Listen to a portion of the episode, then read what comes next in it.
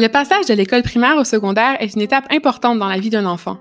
C'est une période qui est souvent synonyme de transformation et de grands changements. Comment accompagner votre enfant dans cette grande transition qui marque le début du passage à la vie adulte? C'est la grande question à laquelle je vais tenter de répondre avec mes invités en explorant différents thèmes touchant le développement des préados et répondant à vos questionnements. Je m'appelle Melissa Gagnon, je suis enseignante en sciences au secondaire, curieuse de nature et surtout passionnée par mon métier. Voici School, le balado.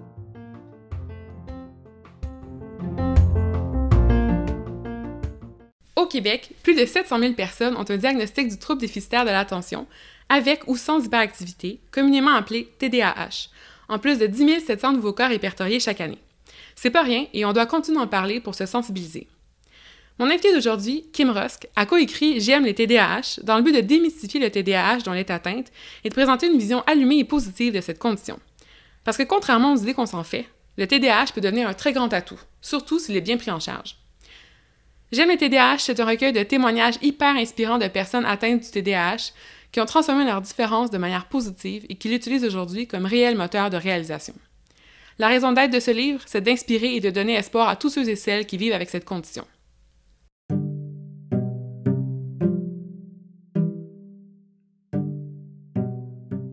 Tu me posais la question, qu'est-ce que c'est le TDAH, euh, je pense que les gens ne savent pas.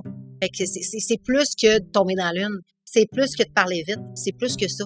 Donc, lorsque les gens vont être en mesure de bien euh, comprendre et connaître ce que c'est, mais ben là après ça ils pourront apporter un commentaire ou euh, tu sais apporter amener une conversation, tu sais mais des fois on a cette tendance là de, de juger avant même de, de, comprendre et de connaître. Moi je pense qu'en tant que société, on devrait euh, vraiment faire un petit bout de chemin là-dessus.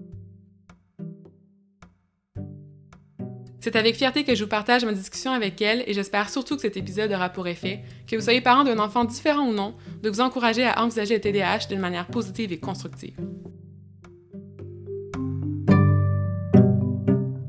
Kim, d'abord un immense merci d'avoir accepté notre invitation.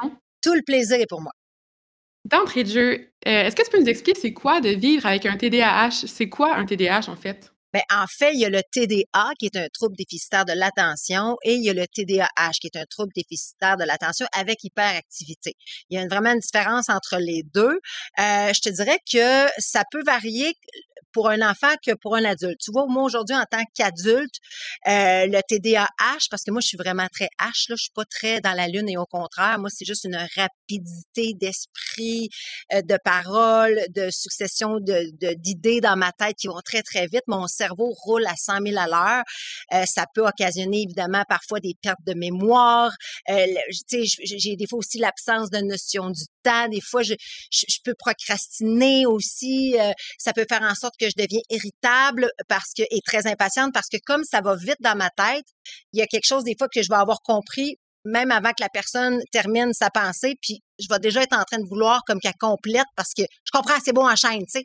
Fait que ça, des fois, ça peut créer une espèce de petite irritabilité de ma part ou de ou ceux et celles qui, qui vivent avec un TDAH. Mais sinon, c'est une autre façon de, de réfléchir, de recevoir l'information.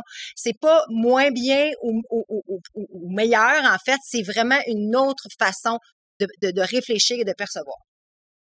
Tu t'es souvent prononcé dans les médias à propos de la stigmatisation qui est autour du TDAH, surtout lors de l'apparition de ton premier livre en 2017. Est-ce que tu trouves que depuis ce temps-là, la perception du TDAH a évolué un petit peu? Oui, définitivement, parce que tu parles de 2017, lorsque j'ai lancé le premier livre. Euh, tu sais, moi, je suis née en 84, j'ai 36 ans, puis lorsque moi, j'étais à l'école, il y en avait déjà une stigmatisation. On, on comprenait pas ce que c'était comme on le comprend aujourd'hui.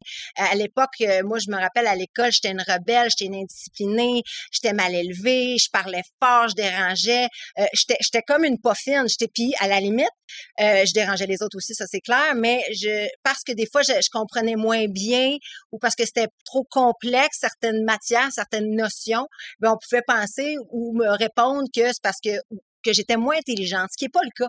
Et, et, et c'était ça, moi et mon partenaire Dominique, qu'on avait envie de défaire un peu comme fake news, parce que c'est pas ça du tout. Tu sais, comme je vous expliquais, c'est une autre façon de recevoir l'information et de la traiter.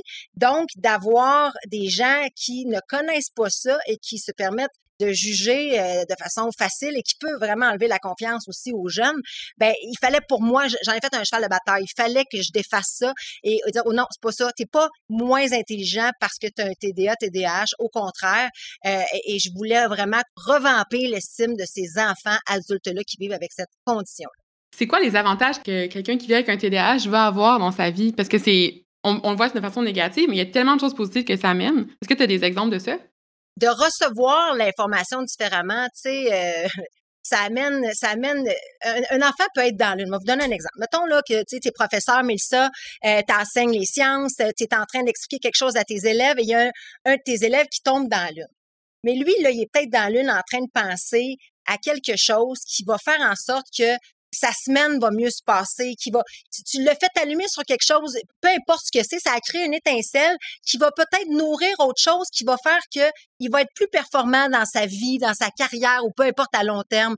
Alors, il y a l'ingéniosité de la part beaucoup des gens qui ont un TDA, TDAH. On est créatif, euh, on, on, est très empathique aussi, un grand sens de la justice. Moi, je, c'est drôle parce que je, je, suis une pro-justice. Moi, écoute, t'as un peu plus que quelqu'un d'autre. Non, ça marche pas. C'est comme un toc. Ça devient comme une impulsion. Il y a aussi de l'impulsivité, ce qui fait en sorte des fois que les gens qui ont un TDA, TDAH vont oser, vont prendre, verront pas le risque. Donc, vont oser plus dans leur vie, tu sais, pour partir une, une entreprise. Pas grave, on fonce, on est capable, on n'a pas peur.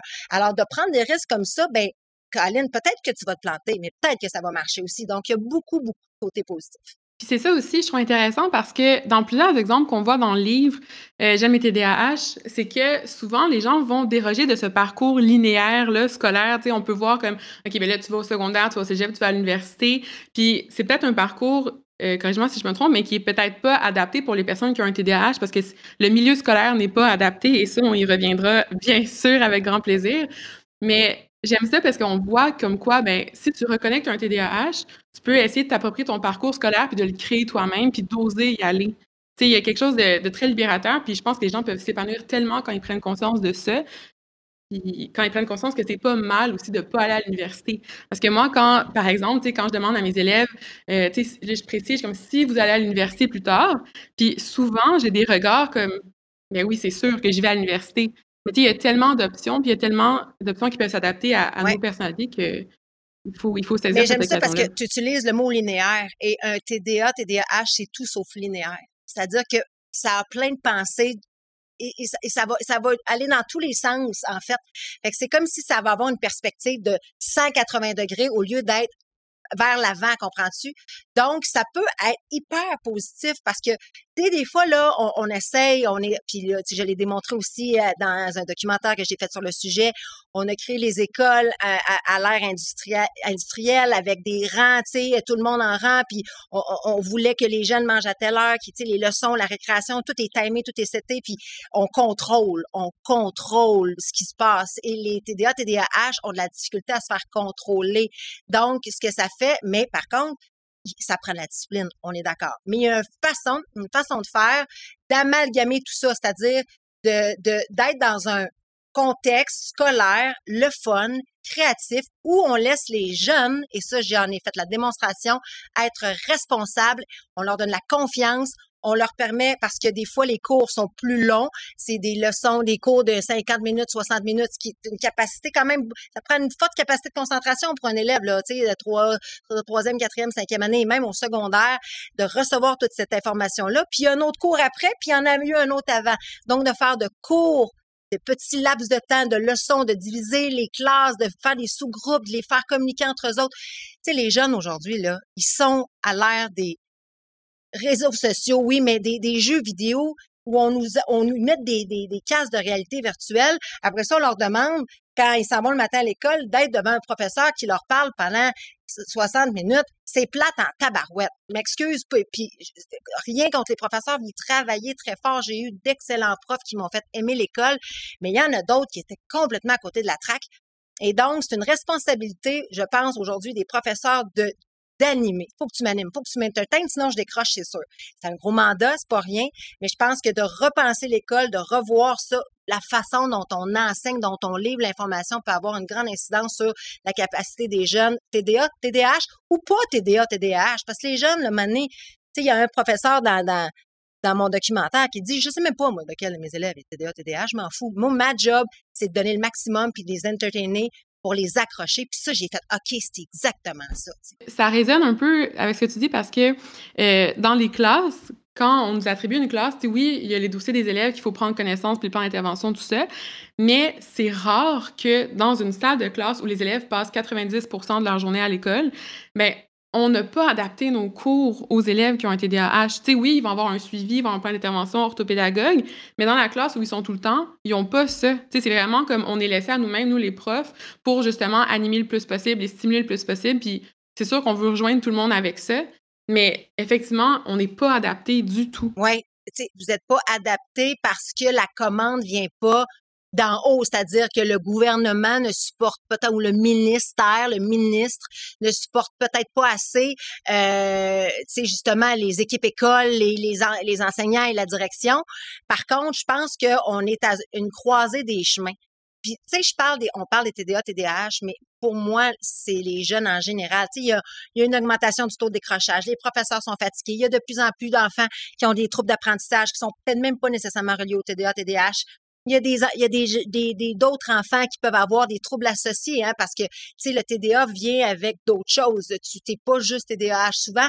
Tu vas tu, tu peux avoir justement euh, je sais pas un syndrome de de, de, de, la tourette. Tu peux avoir euh, un, trouble d'apprentissage de la dyslexie de la dyscalculie. Il y a beaucoup d'autres choses.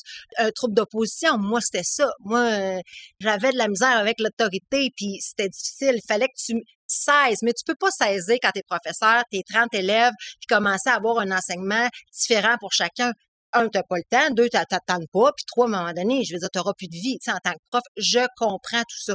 Je pense qu'il faut vraiment que ça soit traité d'en haut, qu'on amène ça ailleurs, qu'on évolue, qu'il y ait des conférences, qu'il y, ait des outils pour vous autres, les profs. Et c'est ce que j'ai voulu démontrer dans mon documentaire qui s'appelle Apprendre autrement, où justement, oui, on est parti avec l'idée de parler du TDAH, mais on s'est rendu compte au fil du temps, en rencontrant les profs, que, écoute, c'est possible, mais ça prend la motivation, il faut que il faut, il faut que le prof soit motivé à faire ça parce que vous n'êtes pas obligé, vous avez chacun votre façon d'enseigner. Puis ce que, ce que j'ai compris du moins, c'est que on vous oblige pas, on vous oblige évidemment à passer à travers le, le, le, matériel scolaire, c'est-à-dire les enseignements qu'on vous donne, mais vous, vous avez votre propre façon de faire, c'est votre personnalité, c'est votre couleur. Ben c'est ça. C'est après ça, c'est de voir comment est-ce que je peux essayer de stimuler au maximum mes élèves. Est-ce que c'est justement en faisant des, peut-être être un peu pratique, euh, c'est-à-dire théorique un petit peu, puis on tombe dans la pratique, puis on ramène ça à ce qu'ils vivent au quotidien. Tu sais, euh, je pense à un professeur justement qui il lisait des, des, des, il parlait de jeux vidéo, tu sais, il laissait parler les enfants, décris-moi ton jeu vidéo préféré au lieu de faire, puis oui, c'est important la culture, puis de où on vient, puis le passé, puis l'histoire, puis ça, on est d'accord. Mais pourquoi ne pas me raconter pour un, un oral de français, exemple, ton jeu préféré, crée-moi ton jeu préféré vidéo, comment ça se passe. Les enfants vont capoter, sont stimulés. Je sais pas si mon exemple est bon, mais des fois, c'est d'adapter mm-hmm. finalement à la réalité des jeunes d'aujourd'hui. C'est sûr, c'est demandant. Mais il y en a de plus en plus des jeunes. Et de où ça vient le TDAH? Il y a une partie héréditaire, il y a une partie qui vient de la société aussi, qui vient de, de l'environnement. Donc, on est tous un peu euh, responsable à un certain niveau. Il y a évidemment l'alimentation, le sucre. On donne des Fruit Loops à nos enfants déjeuner. Ça fait pas de sens. Fait que, il y a tout ça. Il y a tout ça. Puis aussi, j'aime ça que tu, que tu mentionnes le fait qu'il faut prendre le temps d'orienter l'école vers les intérêts des jeunes. Parce que là, je pense qu'on est comme on, garde notre progression de l'apprentissage, mais comme faut voir ça, ça, ça, ça, ça. Puis des fois, c'est facile de pas déroger de ça, puis de juste comme s'en tenir au concept, de faire avaler ça aux enfants, puis juste de dire, ben là, tu apprends ça, tu recraches ça. Puis je trouve que ça s'orientait presque même vers les écoles alternatives, tu sais, d'orienter ça vers ce que les élèves aiment. On va tellement les engager plus, on va aller les chercher, le taux de décrochage. Tu sais, j'ai hâte de voir ça. Puis je pense aussi que justement dans les écoles alternatives, le décrochage est moins élevé que dans le système euh, en général. Tu sais, c'est pas pour rien, ça. J'ai fait un deuxième documentaire qui est en lien exactement avec ce que tu vis, Mélissa, et les autres professeurs. C'est justement, j'ai pris une école pendant un an. Une école primaire, par contre, c'est une autre réalité, mais qu'on a adapté avec des moyens du, du bord. Des pinottes, des peu, peu d'argent, parce qu'on sait que, en tout cas, ça c'était avant l'annonce justement du ministre qui donnait beaucoup, qui allait donner beaucoup d'argent. Mais on a fait des petites levées de fonds, des petites affaires pour essayer dans une classe de moderniser ça, d'adapter ça, de rendre ça plus fun, des sièges qui bougent au lieu de leur mettre des chaises avec des bureaux en rang d'oignons. Non, on les met en sous-groupe, on les fait échanger. Tu sais, on veut que ça soit des des petits des petits citoyens du monde puis qui soient ouverts puis tata, mais on les on les met dans un carcan qui, qui est complètement déficient, qui est rendu archaïque. Moi, je pense qu'il faut évoluer. Moi, pour moi, c'est un non-sens, surtout à l'ère où on est aujourd'hui. J'ai cette vision-là, là, tu as mentionné les sièges qui bougent, puis tout ça pour aider les jeunes à juste dépenser l'énergie ailleurs, puis focuser dans, dans leur travail. Puis cette vision-là, tu une classe où justement il y a des petits sous-groupes, des petites tables, que c'est décoré, que c'est stimulant. C'est banal, ça peut avoir l'air banal, mais je pense que ça l'est pas. De juste soigner la, la décoration d'une classe, de faire que j'ai envie de rentrer dans ma classe. Mais tu parles des bancs, des sièges qui mmh. bougent. Écoute, ça prend tellement pas grand-chose pour faire ça. Tu sais, puis moi, exemple, si tu me disais à l'époque, si tu m'avais enseigné, Mélissa, tu m'avais dit arrête de bouger sur ta chaise, arrête de bouger. Moi, là, j'aurais passé plus de temps à me concentrer à arrêter de bouger donc, mon cerveau aurait pu être capable de recevoir ta matière. Parce que je ferais, j'aurais juste été en mode, OK, faut pas que je bouge, faut pas que je bouge. Tandis que tu laisses bouger un peu. Faut pas évidemment qu'il ça dérange toute la classe. Là, on a un autre problème. Mais si tout le monde a cette possibilité-là, pas de jaloux, donc tout le monde est libre, je vous jure, là, moi, j'ai vu des enfants de cinquième et sixième année être plus responsables. En fait, je dirais pas plus, parce que j'aime pas comparer, mais j'ai, écoute, j'étais tellement émue de voir à quel point ces jeunes-là avaient soif d'apprendre. Mais oui, c'est tellement important. Puis c'est tellement important aussi de ne pas le prendre personnel quand tu vois un enfant décrocher ou. Tu sais, j'ai déjà eu un enfant qui dort dans ma classe, tu sais, puis ça.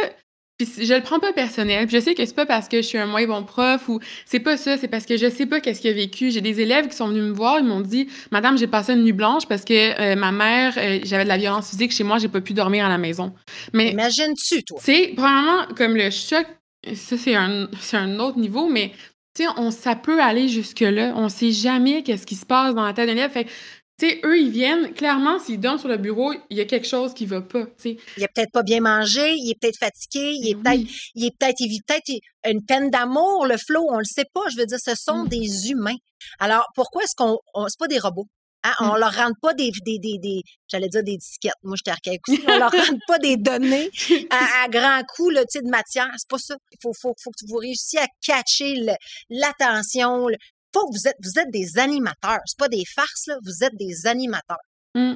Puis je veux revenir aussi, tantôt, tu as dit quelque chose de très important, je pense qu'il faut démystifier un peu, c'est le pourquoi dans l'école. Tu sais, tu as dit, ben pourquoi j'apprends ça, je comprends pas pourquoi je suis là. Euh, mmh. Tu sais, ça, c'est une question qui revient quotidiennement, contre laquelle je me bats sans cesse, puis que mais tu sais que je comprends aussi puis tu sais il faut que les élèves ils lèvent leur voix puis qu'ils disent hey pourquoi on voit ça?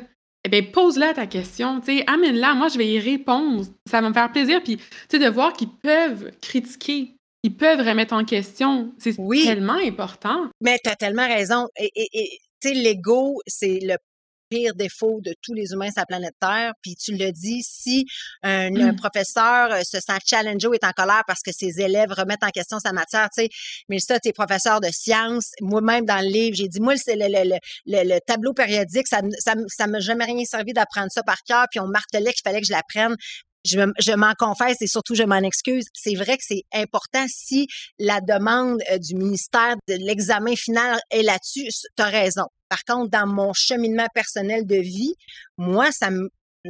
Mais, mais c'est pas vrai. Parce qu'il y a peut-être plein de choses, en fait, que je vis dans mon quotidien. Et c'est là le défi, c'est de ramener ça à qu'est-ce que le flow ou l'enfant vit ou le, le, le, jeune adulte ou peu importe vit, comment je peux amener le tableau périodique dans son quotidien pour qu'il comprenne. Et le gars avec qui j'ai écrit le livre a toujours détesté les mathématiques, jusqu'à temps qu'un professeur lui dise Est-ce que tu savais que pour construire des jeux, fabriquer pardon, des jeux vidéo, il faut que tu sois bon en maths? Ah ouais, ben oui, parce que là, il y a de l'algèbre, tatata, il faut falloir que tu fasses des, équations. Je te, je te parle, je connais pas ça, tu vois, j'aurais dû écouter. Mais peu importe aujourd'hui, mon partner qui était pourri en maths et qui a subitement, on est allé chercher autrement, eh ben, il est devenu à la tête d'une. Écoute, je pense qu'il a fait son premier jeu vidéo il y avait 15 ans. Après ça, il lance des applications. Écoute, il fait des bureaux connectés à travers le monde. Il gagne sa vie très, très bien. Et, c'est ça, c'est ça qu'on a essayé de faire comprendre aux gens. C'est comment est-ce qu'on peut stimuler, aller chercher justement les enfants qui ont des troubles d'apprentissage, des troubles d'attention, des TDA, TDAH, d'une autre façon qu'en leur mettant toujours la même matière, la même méthode dans la bouche pour que, puis dans le cerveau pour qu'ils enregistrent tout ça quand ils sont pas capables, ils sont pas, leur cerveau est pas programmé pour ça. Puis justement, j'avais une, une superviseure de stage qui nous avait donné un exemple, elle était tellement inspirante. Puis elle avait dit, moi, quand j'enseigne une matière, chaque début de cours, je leur dis à quoi ça sert. Je leur dis, comme ça, on va apprendre ça aujourd'hui. Dans votre quotidien, ça s'applique comme ça. Ou même au-delà du quotidien. Ben oui, c'est tellement important. tu sais, même au-delà du quotidien, juste de comment ça t'aide à comprendre le monde dans lequel tu es. Tu sais, c'est tellement riche, ça. Puis je pense que quand on est jeune, c'est quelque chose qu'on peut souvent passer par-dessus puis faire comme, ah, c'est pas grave, ça me sert à rien en ce moment. Mais de voir que c'est tellement plus large, puis en tout cas, c'est ça que je trouve tellement magnifique, surtout avec le tableau périodique de tantôt, mais de comprendre, c'est que quand tu regardes dans l'univers, tout ce que tu vois, c'est ce qui est dans le tableau périodique. C'est fou, là. C'est hallucinant quand tu vois. Ça se résume à ça. Puis même ça, c'est même pas tout. C'est comme les, la quinzaine de premiers éléments, là. Tu sais, c'est juste ça. C'est hallucinant qu'on comprend ça. Il y a quelque chose de tellement beau dans dire la fonction de quelque chose. Puis... Mais tu sais, je, t'écoute me parler de ça, puis je me dis, waouh, j'aurais aimé ça qu'elle m'en parle. Tu sais, je ressens, mais ça, ta passion. Tu me parles du tableau périodique comme si je, je, je, veux dire, tu, tu me vendais, euh, écoute, une des plus belles chansons de mon groupe préféré. C'est ça qu'il faut ressentir, c'est cette passion-là. Comment faire pour garder cette flamme-là allumée euh, et, et, pour que les élèves ne décrochent pas? C'est vraiment un défi. Et pour vrai, j'en ai côtoyé depuis la dernière année des professeurs et je n'en reviens pas de voir à quel point je vous lève mon chapeau. Vous avez toute mon admiration. vous êtes sous-payés, selon moi. Les enfants passent plus de temps avec vous autres qu'avec leurs propres parents. Puis en plus, aujourd'hui, vous devez faire de la discipline, chose que des fois, c'est les parents qui font pas à la maison. Puis vous devez vous battre avec les parents. Fait que pour tout ça, bravo, félicitations. Moi, en tout cas, je, vous rends vraiment, vraiment, vraiment hommage. Et là, merci. Je suis comme gênée. Tu vas me faire pleurer encore ce matin, Kim. Mais c'est hyper sincère, pour vrai. C'est hyper sincère. Je le ressens, d'où mes petites larmes. Euh, mais maintenant, euh, quel truc tu donnerais aux jeunes qui veulent. Tu sais, bon, là, ils ont reconnu qu'ils ont un TDAH. En fait, cette prise de conscience-là, qui, je pense, est tellement importante, puis la, première étape. Est-ce que tu as des trucs à leur donner pour qu'eux-mêmes puissent s'habituer à vivre avec leur TDAH? Bien, tu sais, tu dis prise de conscience. Mmh. C'est important d'avoir un diagnostic officiel avant de, de dire quoi que ce soit. Tu sais, je pense qu'on peut de, de, mettre sur la table en mots, de discuter avec un parent, un ami, un professeur, de comment je me sens, comment je reçois l'information, comment ça que des fois je comprends pas, pourquoi mon cerveau des fois il glitch puis il, il part puis que je suis pas concentrée.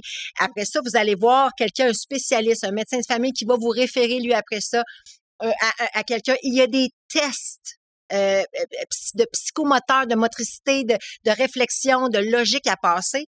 Puis il faut pas s'arrêter tout de suite à la première étape de ah ben t'as-tu eu peut-être des, des, tes résultats scolaires ont-tu diminué? Ouais. Ah ben peut-être que t'es TDAH tu sais voici une prescription. Non non non, mm-hmm. non non. non non non. Non on veut pas faire non plus euh, de notre société de jeunes, tous les élèves mis sa médication. On dose, on, on, on va pas geler nos, nos enfants, nos ados pour euh, pour que ça soit le fun pour le professeur parce qu'ils sont plus calmes. C'est pas ça là. Moi, j'ai des parents qui me disent des fois, ah ben moi, quand il est à l'école, je donne la médication. Tu, donc, toi, tu donnes la médication à ton élève juste pour qu'il apprenne? Really? C'est un non-sens. Tu as besoin de médication, tu en as besoin, point, tout le temps. Mais sinon, euh, il y a d'autres façons. Donc, moi, je suis pas contre la médication. Au contraire, si tu en as véritablement besoin que tu un diagnostic, c'est parfait. Sinon, ben, des trucs, si vous êtes TDA, TDAH, que vous avez euh, fait le cheminement, ben, moi, je, je, vous invite à vous faire confiance, à relativiser, c'est-à-dire que, tu sais, si il y, a, des échecs, s'il y a des, des, des difficultés que vous vivez au quotidien, sachez que ces difficultés-là, vous allez peut-être passer au travers un jour, puis qu'à un moment donné, ils vont être derrière vous. Moi, la première, quand j'étais plus jeune, j'avais de la désorganisation. Aujourd'hui, je me suis trouvé des trucs et je suis plus euh, comment dire, je suis plus organisée que jamais en fait. Tu sais, j'en suis devenue quasiment obsédée euh, de, de, de tu sais, parce que j'ai développé c'est ça, des petits trucs. Donc, à la maison avec ma fille, en famille, en voyage, écoute, tout est efficace. Tu sais, fait que ça, ce serait vous faire confiance en fait. Mmh fait que de se faire je sais que tu avais mentionné comme de faire des listes, de t'encadrer vraiment, de respecter ta structure. Est-ce que tu as d'autres trucs aussi que tu appliques dans ton quotidien ou que tu connais d'autres personnes qui ont un TDAH qui que eux ont trouvé leur moyen pour appliquer ça? Oui, absolument. Tu sais, moi, mon téléphone, les alarmes, les alarmes, eh, j'en ai partout toute la journée. Euh, des reminders. Dès que j'ai quelque chose à mettre à mon agenda, je, je le fais pas dans trois heures, là. Je le fais tout de suite, tu sais. Puis les paiements, tu tu te le mets trois jours avant la date officielle pour que, sinon, c'est votre crédit qui peut être atteint, tu sais. Puis tu le laisses pas. Parce que sinon, c'est ça, il y a trop d'affaires, ça va trop vite, tout t'intéresse. Donc, les affaires, des fois, qui t'intéressent moins, comme payer tes factures, ça passe après. Et là, ça a des répercussions sur autre chose, dont euh, peut-être ton crédit ou de, tu tu pourras pas t'acheter de char c'est un bon crédit. Mm-hmm. Donc, maintenant, pour les parents qui ont un enfant qui vit avec un TDAH, est-ce que tu as des trucs à donner à ces parents-là pour aider leur enfant à se connaître mieux puis à apprivoiser leur TDAH? Ben, je pense que c'est de les écouter. Tu c'est fou parce qu'en écrivant le premier livre, et le deuxième livre, j'ai un enfant. je, je, ça a changé un peu ma, pas ma perspective, mais j'ai compris d'autres choses sur mon TDAH. J'ai réalisé que, ouh, c'est pas une affaire à être TDAH. Ça, ça module. Tu peux avoir des moments où c'est plus facile ta vie, comme ça peut être plus difficile. Et moi, je pensais, en écrivant le premier, que c'était comme, ah, ben, c'est le fun, c'est juste des belles affaires. Puis quand j'étais plus jeune, c'était plus difficile, mais vieillissant, euh, tu sais, ça m'aide et tout ça. Puis c'est Merci d'avoir été à l'écoute de School le balado. Vous avez aimé cet épisode? Partagez-le avec votre entourage, notez-le ou laissez-nous un commentaire pour nous dire ce que vous en avez pensé. Abonnez-vous à School le balado pour ne rater aucun épisode et visitez le www.school.ca pour découvrir notre outil de recherche pour vous aider à choisir la meilleure école secondaire pour votre enfant dans la grande région de Montréal. Je m'appelle Mélissa Gagnon et on se retrouve dans un prochain épisode de School le balado.